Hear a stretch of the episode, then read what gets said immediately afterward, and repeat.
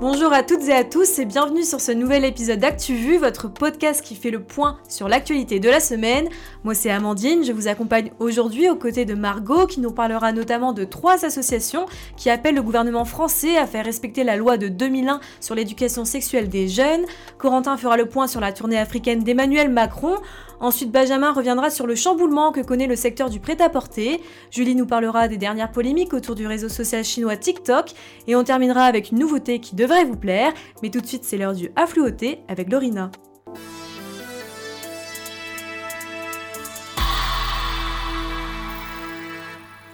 Terrible accident ferroviaire en Grèce, une collision entre un train de marchandises et un autre de passagers a fait au moins 57 morts dans le centre du pays.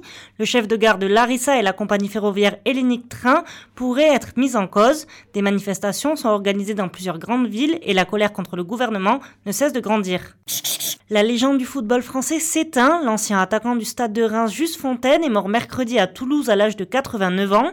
Un sportif dont le record est resté dans les annales. Lors de la phase finale de la Coupe du Monde en 1958, il avait marqué 13 buts, réussite inégalée depuis. Juste Fontaine a eu une courte carrière, mais pas moins productive, inscrivant 30 buts en 21 matchs en équipe de France. Le défenseur du Paris Saint-Germain Ashraf Hakimi a été mis en examen dans une affaire de viol. Une femme de 24 ans l'accuse de l'avoir violé dernier chez lui. Le Marocain dément toutes les accusations portées à son encontre. Pour son avocate, le joueur parisien est victime d'une tentative de raquette. 12 ans de prison pour Doua Mounib, la jeune femme radicalisée en 2012 s'était rendue en Syrie en 2015. Elle avait exercé le métier de sage-femme. Elle aidait à l'accouchement de plusieurs compagnes de djihadistes avant d'être arrêtée et incarcérée en 2017.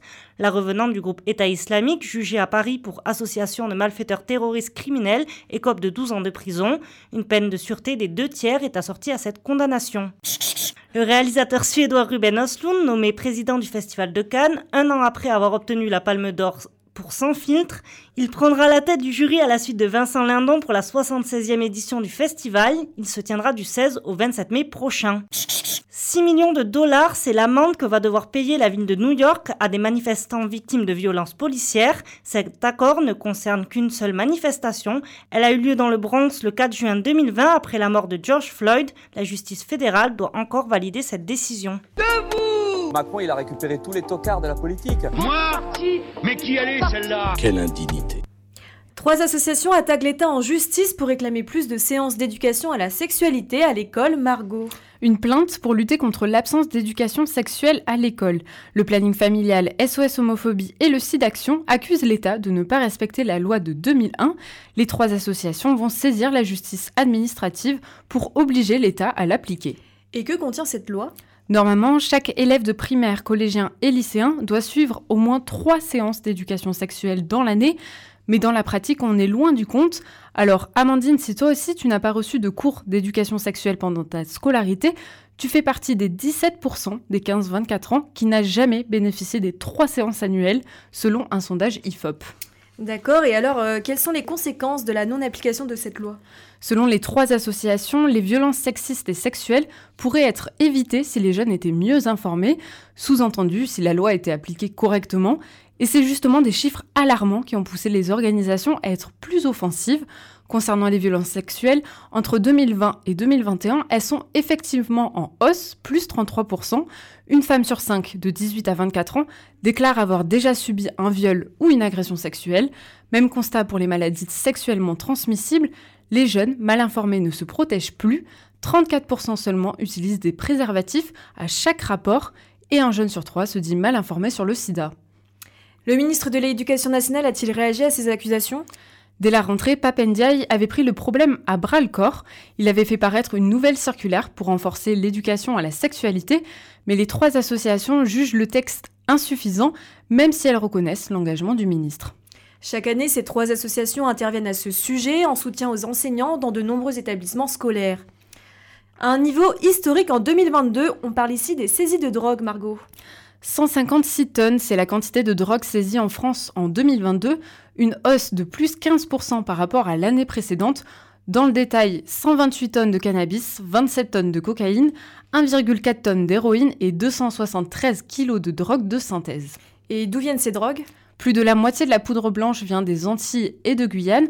Au total, 80% des drogues interceptées arrivent par bateau et le port du Havre en est la principale porte d'entrée. Gérald Darmanin a donc décidé d'augmenter les effectifs de l'antenne de l'Office anti-stupéfiant du Havre. Ils seront maintenant 25 contre 8 actuellement. Autre record, les visiteurs étrangers ont rapporté 58 milliards d'euros à la France en 2022.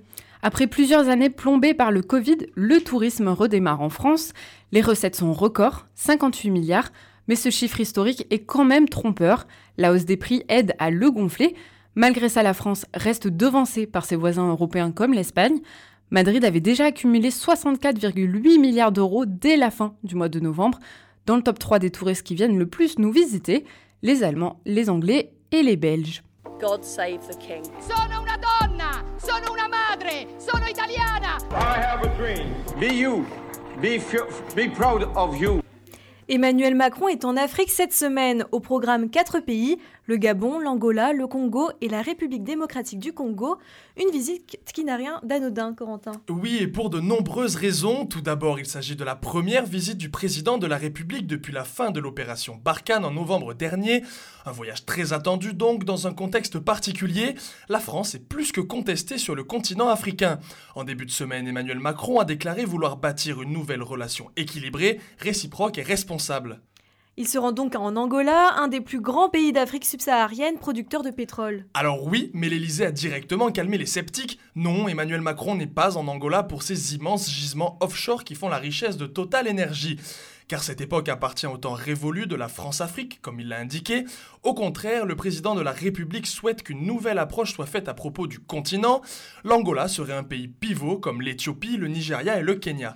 Ces pays d'Afrique centrale font également face à une recrudescence de la violence. Et c'est aussi un sujet sensible et important de son déplacement. Depuis plus d'un an, l'Est de la RDC subit des violences meurtrières entre l'armée congolaise et le groupe rebelle du mouvement du 23 mars, qui serait soutenu par le Rwanda.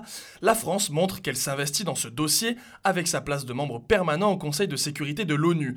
La défiance vient du fait que des moyens importants sont mis en place pour l'Ukraine au détriment du continent africain. Et on sait aussi que des élections doivent se tenir en RDC.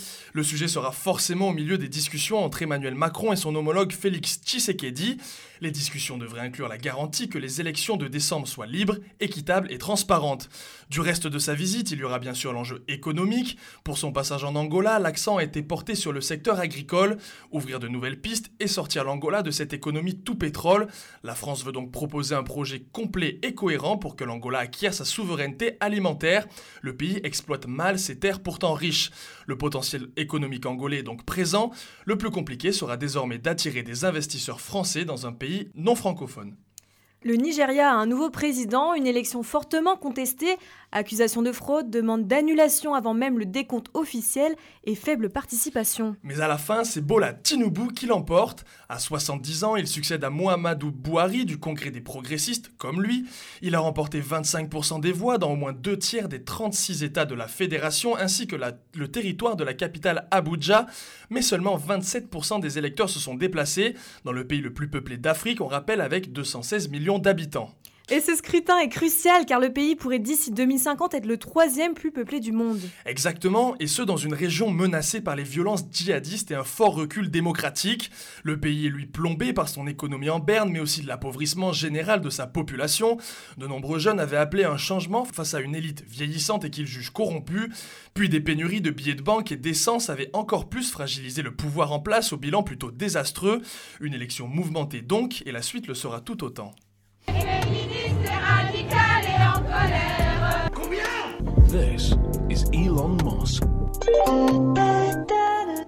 Et ça va mal pour les entreprises de prêt-à-porter françaises. L'avenir de Gap France et Gosport est menacé, Benjamin. Ça ne s'arrête plus après Camailleux, San Marina ou même André. C'est au tour de Gap France et Gosport d'être placés en redressement judiciaire. Une décision prise mercredi par le tribunal de commerce de Grenoble. Les enseignes de prêt-à-porter françaises de moyenne gamme souffrent face à la concurrence étrangère telle que Zara ou Primark. Et comment peut-on expliquer l'enchaînement de ces problèmes financiers? Camailleux, Gosport et Gap appartiennent au même homme d'affaires bordelais, Michel Ohaillon, lui-même en difficulté financière depuis plusieurs mois et soupçonné d'escroquerie.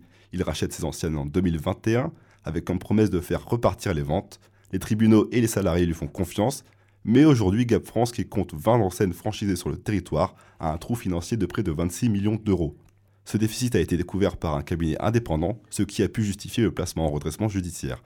L'investisseur Michel Ohaillon, qui détient aussi 26 galeries Lafayette, va les placer lui-même en redressement judiciaire pour les défendre, selon lui, de toute attaque. Et donc tout cela a des conséquences sur l'emploi?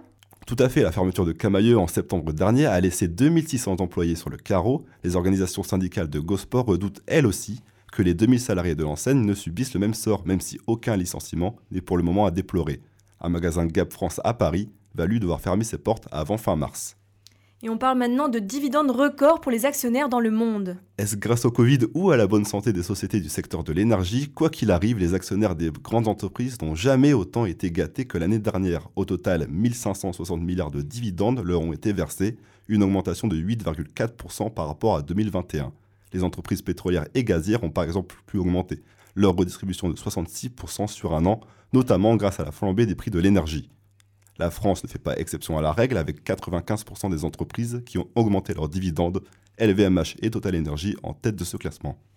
Alors si certaines entreprises ne ressentent pas l'inflation, elle est bel et bien présente. En France, les bénévoles des Restos du Cœur notent une augmentation des demandes d'aide alimentaire. 22%, c'est l'augmentation des bénéficiaires des Restos du Cœur sur les mois d'hiver par rapport à l'année dernière. Les premières personnes touchées sont les familles monoparentales avec des enfants en bas âge, qui représentent un quart des personnes accueillies. Pour son président Patrick Douré, plusieurs raisons peuvent expliquer cette situation. Selon lui, l'inflation et la crise énergétique percutent violemment ceux qui étaient précaires et d'autres qui le deviennent. Les jeunes aussi sont durablement touchés, plus de la moitié des demandeurs ont moins de 25 ans, parmi eux des étudiants mais aussi des actifs qui ne parviennent plus à joindre les deux bouts et pour qui l'augmentation des prix les a fait basculer dans une fragilité qu'ils n'avaient pas, toujours selon le président de l'association. A noter que les Restos du Cœur sont présents du 3 au 5 mars dans plus de 7000 supermarchés dans l'Hexagone pour récolter toute aide alimentaire et hygiénique. Moi, je crois pas qu'il y ait de bonnes ou de mauvaises situations. Moi, tu me parles pas d'âge. Uh, I, I uh, the ball. 1h47 par jour, Julie. Oui, c'est pas le temps que je passe à la salle de sport, ni même celui que Corentin passe aux toilettes, mais bien le temps moyen que passent les mineurs sur l'application TikTok.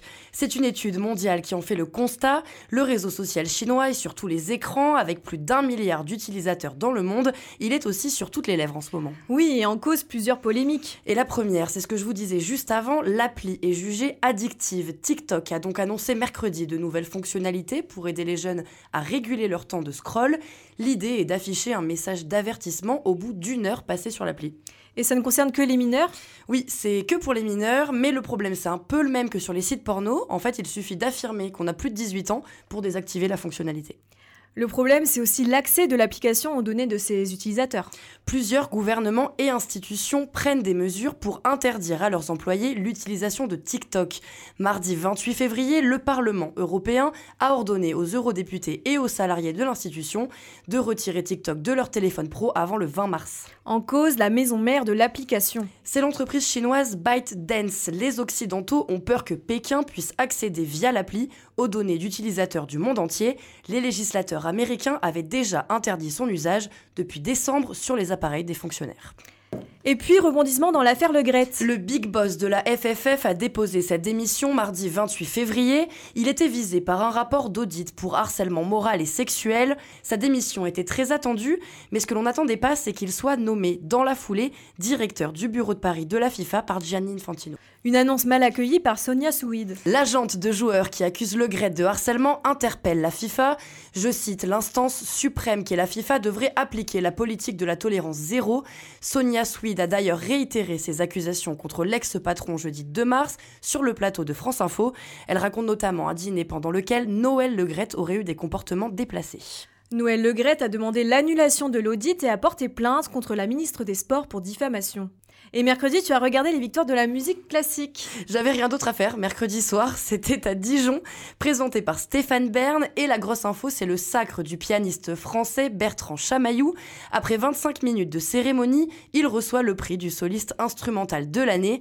L'artiste est connu entre autres pour ses interprétations de la Turangalila d'Olivier Messaillant et pour son enregistrement des 20 regards de l'enfant Jésus le trophée de l'artiste lyrique de l'année aussi très attendu. Et c'est la franco-suisse Marina Viotti qui l'a remporté. C'est une artiste qui s'est rapidement imposée sur la scène internationale. Elle est connue des amateurs de classiques pour ses rôles dans Le Barbier de Séville ou dans Alceste par exemple. Cette année, petite nouveauté pour la cérémonie. La catégorie enregistrement pour la première fois soumise au vote du public. Parmi les nominés, Bertrand Chamaillou, encore, le pianiste Alexandre Cantorum et le chef Raphaël Pichon. C'est d'ailleurs lui qui remporte le prix pour son enregistrement de la Passion selon Saint Matthieu de Bach. Et c'est Fabien Waxman qui a reçu le trophée du meilleur compositeur pour son œuvre L'île du temps. Absolument tout ce qui fait de vous ce que vous êtes peut faire de vous un bon journaliste. Colline, c'est quoi ton journal préféré? Concrètement, qu'est-ce que le jury peut nous demander? À force, vous ne ferez plus qu'un avec l'actu. Mais messieurs, dames, aficionados de l'audiovisuel, j'ai tout de même quelques définitions pour vous. Maintenant, à vos carnets et à vos stylos. Bonne nouvelle pour vous qui préparez les concours. À partir d'aujourd'hui, chaque semaine, on part à la découverte de deux écoles de journalisme racontées par leurs étudiants. Aujourd'hui, on commence avec l'ESJ et le QH de Strasbourg. On écoute tout de suite Estelle qui nous vient tout droit de Lille. L'ESJ Lille, déjà, c'est une super école dans la plus belle ville de France. On est des promotions de 70 étudiants divisés en 5 classes, dont une de journalistes scientifiques, les JS. En M1, les cours sont très variés. D'abord, on a les rotations, une semaine de télé, de radio, une de web, une d'agence type AFP. Plusieurs fois dans l'année, l'idée c'est d'être polyvalent et de toucher un peu à tout pour choisir sa spé pour le M2. Il y a aussi des formats plus longs, une session enquête de trois semaines, un magazine d'école qui s'appelle Latitude qu'on prépare aussi pendant trois semaines, et ce qu'on appelle sur toute l'année les projets personnels. On a le choix entre plusieurs projets. En ce moment, il y a les podcasts, le concours de l'équipe, un documentaire sur l'emprise, une newsletter sur les innovations dans les médias et un projet sur les archives de l'école. C'est plein d'occasions de travailler en groupe en dehors de sa classe. Ça crée une super ambiance dans la promo aussi. L'école, elle est connue pour ça et c'est pas des blagues. Même entre les promos, on s'entend vraiment bien. Puis tout ça, ça nous aide à choisir notre spé aussi. Plus c'est varié, plus c'est complexe, mais on est bien accompagné là-dessus. Il y a cinq spécialisations radio, télé, numérique, international, investigation et journalisme scientifique. Investigation internationale et JS, c'est assez polyvalent et axé pratique. Numérique, radio et télé aussi, mais elles portent bien leur nom. On y fait tout le temps la même chose. En radio et en télé, on fait des journaux et des JT tous les jours. Les intervenants sont vraiment géniaux et varient beaucoup. Ils tentent des trucs avec nous, c'est assez sympa. On développe d'autres projets aussi plus longs. Par exemple, en radio, on a fait un podcast euh, sur 10 à 30 minutes.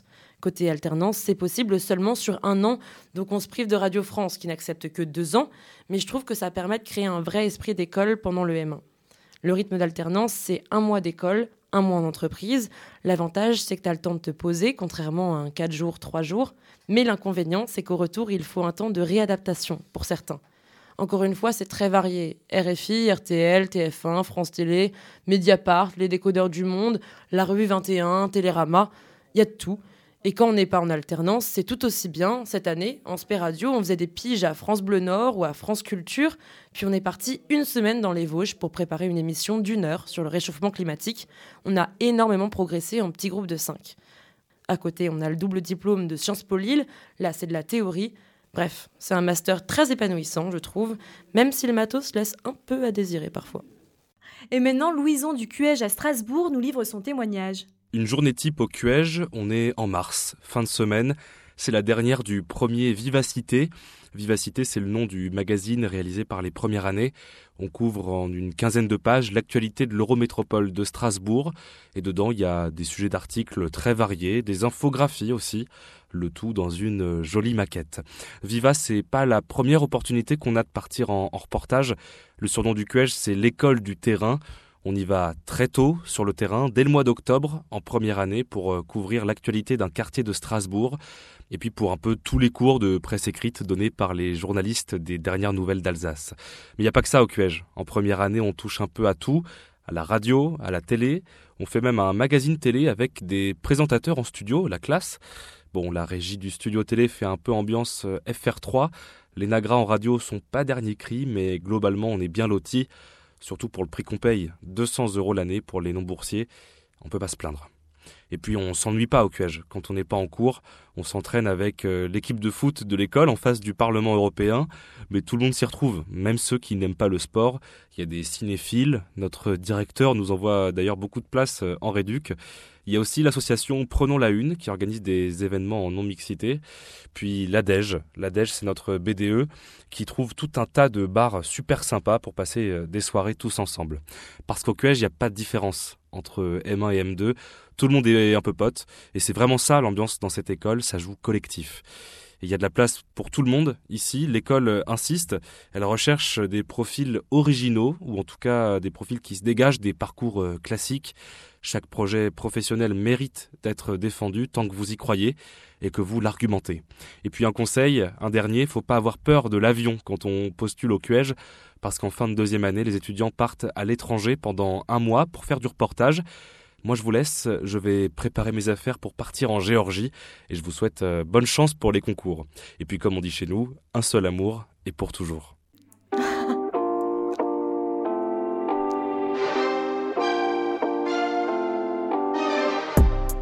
Avant de se quitter, notez bien, ActuVu sera un hors-série à l'occasion de la Journée internationale des droits des femmes le 8 mars prochain. L'occasion de parler avec une équipe 100% féminine, d'égalité femmes-hommes, de sport au féminin ou encore de la place des femmes dans le journalisme. C'est la fin de cet épisode. Merci à Colline et Bruno au montage et à la technique. On se retrouve la semaine prochaine pour un nouveau point sur l'actualité. Bon week-end